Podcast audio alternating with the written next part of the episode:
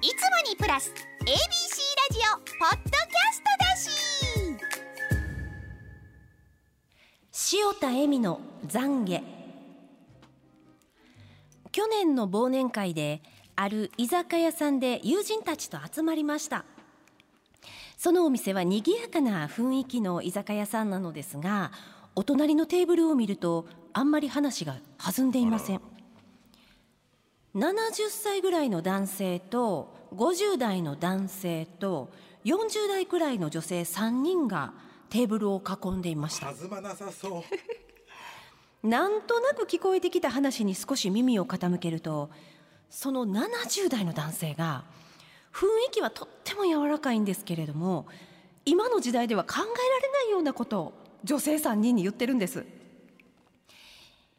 A さんは声は可愛らしいけどもうちょっと器量が良かったらな 嫁に行けるのにな B さんはなもうちょっと痩せた方がええで。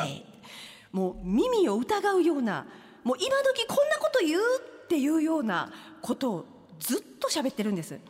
で隣の50代の太鼓持ちみたいな男性もフォローちゃんとせなあかんのに何にもしゃもう喋らんとニヤニヤ笑ってます。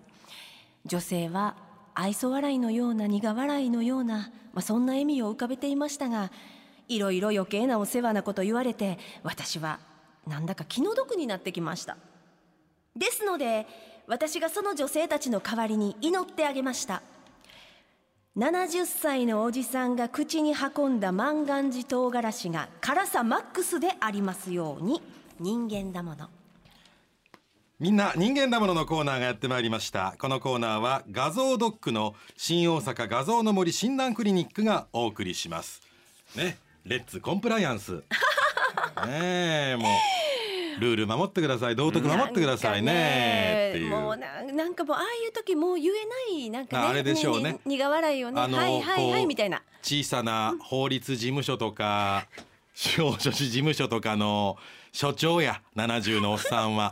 私もね同じこと思ったよもうなんかね関係性が決まりきって個人個人個人でやってらっしゃる個人経営個人でね。だからもうね忘年会やからね、ん。もう年に一度の辛抱の会よ。でその女性たちも行きたくないのに行くわけよ。そうなんですよ。でもこれをね辛抱するのも仕事のうちと思ってるわけよ。なんかねもうはいはいだから逆にねその女性たちににいいことがありますよ。そうですよそうですよ。本当にもうほんまに。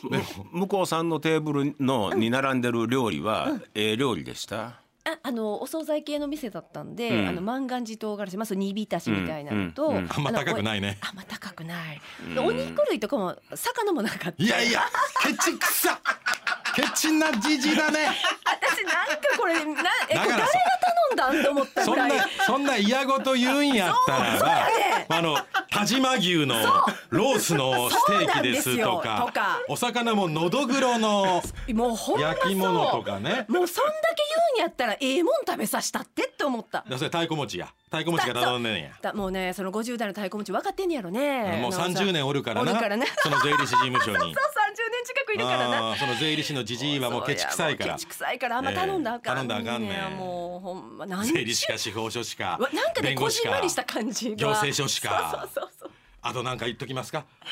なんかねあの個人こんな感じするな。むちゃくちゃしたわ、まあ30年前だったら普通だったんですけどね。そうなんです。こんな会話はね、ええ。普通に私もな、ひゃっぺらぺん言われてきてるけど、やっぱ今の時代は時代はそういうね。変わりました70代。まあほんまにななほんま70代でした？いやもう多分70代ちゃうかななるほどね。もうちょっと上だったらね。70代とかね、なんかこう浦川さんが好きなボリュームゾーンがありますやんか。ボリュームゾーン。何回の世代もう人をかき分けかき分けかき分け生きてきたから自分さえ良ければよし！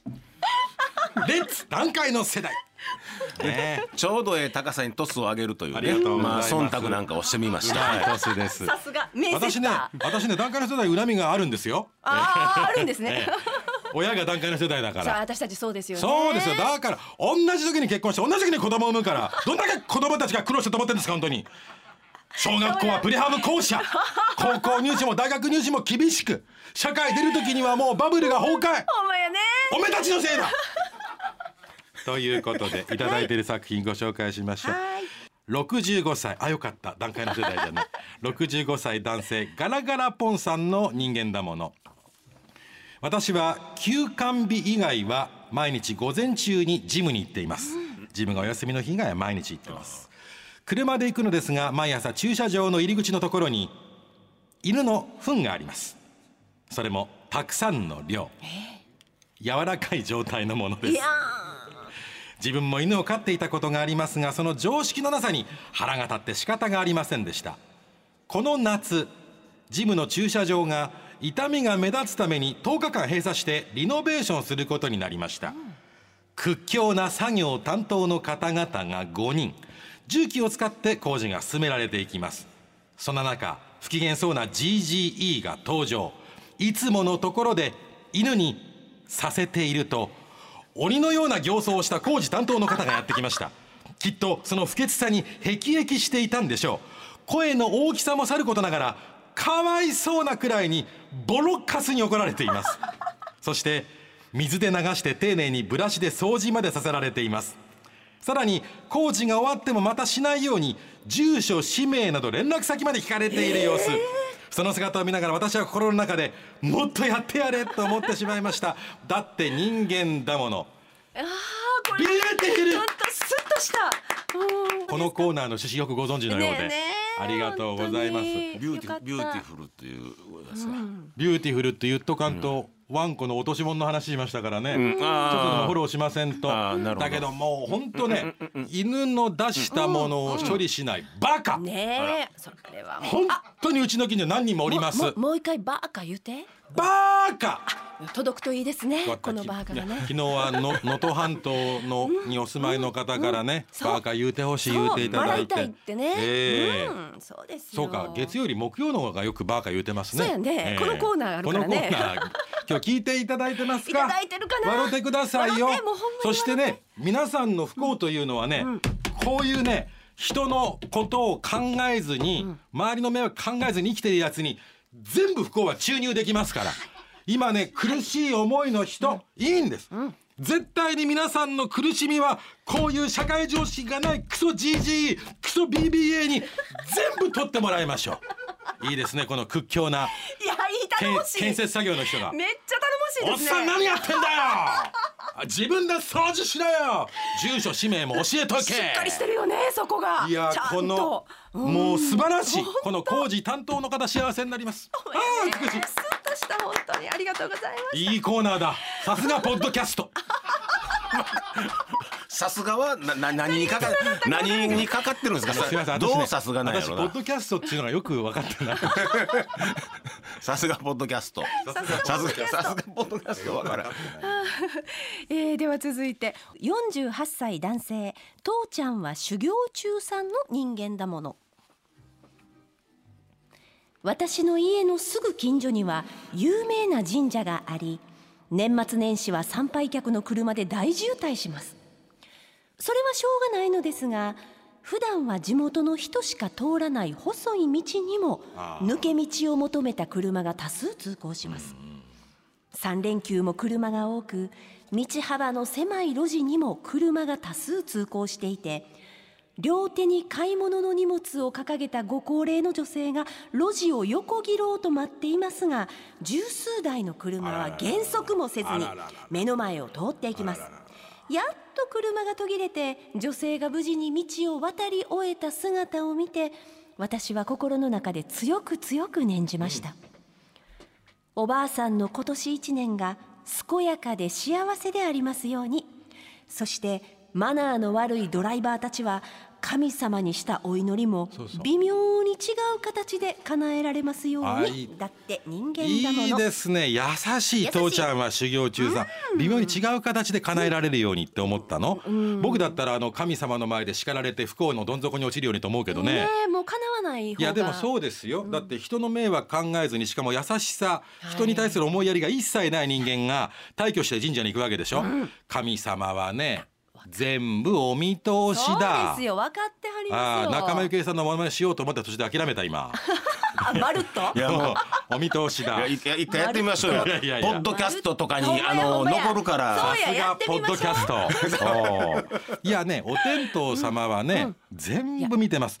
天網開会祖にして漏らさず。うん。まあでもほんまそらそうや天の網はねゆるゆるでザルのように見えるけれども、でも一滴たりとも漏らさないように悪事は人のこと考えない行動をした人間は全部悪い目に遭います、そんな人間が初詣行ったって幸せになるわけねえだろ。そうや。そいつらの不幸が、だからおばあさんに来る不幸とか不健康が全部こいつら行きますから、そうねもう次見てごらんなさはいあの父ちゃんは修行中さ、もうそのおばあさん、はい。もうねあの、渡れなくて曲がれなくて困ってるおばあさん、次行ったらね、もうショッピングバッグをぐるぐるぐるぐる振り回しながらわ多分軽くジョギングしながら散歩行ってはるわ買い物行ってはるわそうなると思います。はいああ今日は気持ちがいい、の43歳男性チョコミントさんの人間だもの先日妻と娘がテーマパークに電車で行って帰りは車で迎えに来てほしいというので迎えに行きました妻が車に乗ると開口一番「くっさ!」と言い放ったのです加齢臭のする年齢なので仕方がないとはいえ妻の心ない言葉に私は怒り心頭です。私はぐっとこらえて「お疲れ」とだけ言い後部座席でスマホばっかり見ている妻が車に酔うようにカーブの多い山道を選んで帰りました。だって人間だもの。プリティですね。今日れは山道で行く。ぐるぐるぐるぐるうねうねうねうねスマホ見てるからうううえってなってくるというねそれはテーマパークにわざわざ迎えに行って、そうね。ねテーマパークといえばあそこでしょう。迎えに行った瞬間くっさって。いやもうそんな気悪いわね。嫁さんも臭いでしょうよ。年あんま変わんないんだからね。そうやね。お互い臭いから消し合うはずなのにね。ねちょっと酔うようにってことで山道走るあたりがプリティで。今日はね今日はねいろんなバリエーションの人間のものがあってよかった。嫁さん票がね嫁さんもどうせ臭いでしょうよって嫁さん票もプリティあれ皆さん気分害した？このコーナーでは皆さんからの人間らしい妬みそねみひがみなど胸の内を募集しています。メッセージが採用された方にはもれなく番組ステッカー。失敗しない秘伝の書一の巻。もっこすくんを3点セットでプレゼント。メールの方は ura アットマーク abc 一0 0 8ドットコム。ファックスは零六六四五一一零零零。おはがきの方は郵便番号五三零の八零零四。abc ラジオ裏の裏みんな人間だものの係までお待ちしています。四十超えたらねみんな臭いんです。何が悪いの？裏裏を聞き終わったそこのあなた！あなたお願い消さないでもう少しだけ聞いて柴田博です！僕も欠かさず聞いているポッドキャスト未定年図鑑。